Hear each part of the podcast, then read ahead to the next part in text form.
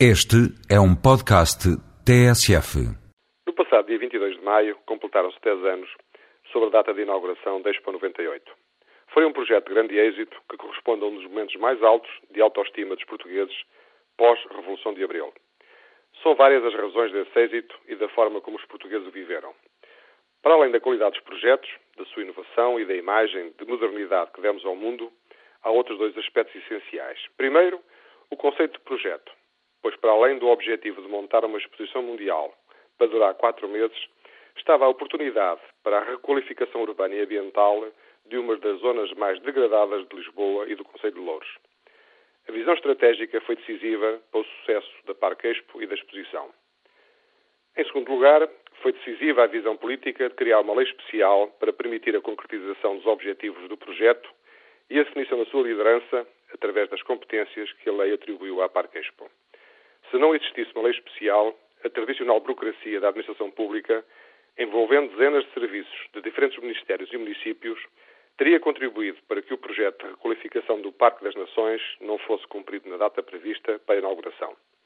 Para o efeito, utilizariam a aplicação de dezenas de leis produzidas para complicar, sem qualquer preocupação com os resultados e as consequências para o país real. O chamado excesso de zelo não é mais do que uma forma de tudo paralisar aplicando a lei.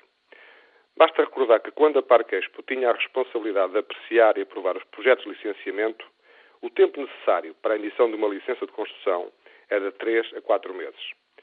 Decorridos 10 anos, e voltando a funcionar o sistema tradicional, uma simples licença de utilização voltou a demorar muitos meses até ser emitida.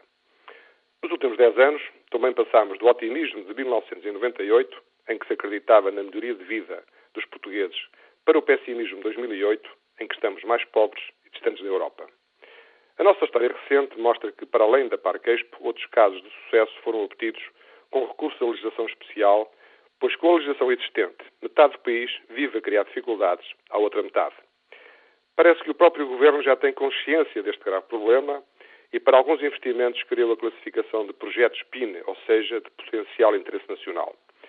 Todos sabemos que, através do sistema normal, cada vez há menos investidores com paciência para esperar e satisfazer os caprichos de muitos pareceres subjetivos e discricionários da administração pública. O capital nacional e estrangeiro já não está preso nas fronteiras de cada país e, tal como a água, vai sempre pelo caminho que lhe oferecer melhores condições de circulação. Para as atuais dificuldades, é necessário aplicar a velha receita da legislação especial. Para tanto, basta uma única lei que proíba a produção de novas leis durante um ano e determine que, nesse período, as leis existentes sejam reduzidas para metade e orientadas para a resolução dos verdadeiros problemas do país. O que precisamos é de uma visão integrada dos projetos produtivos para aumentar o crescimento económico, o emprego e o combate à pobreza, submetendo todo o país a um PIN especial. Seria um mega simplex e daqui a 10 anos talvez estivéssemos tão otimistas como em 1998.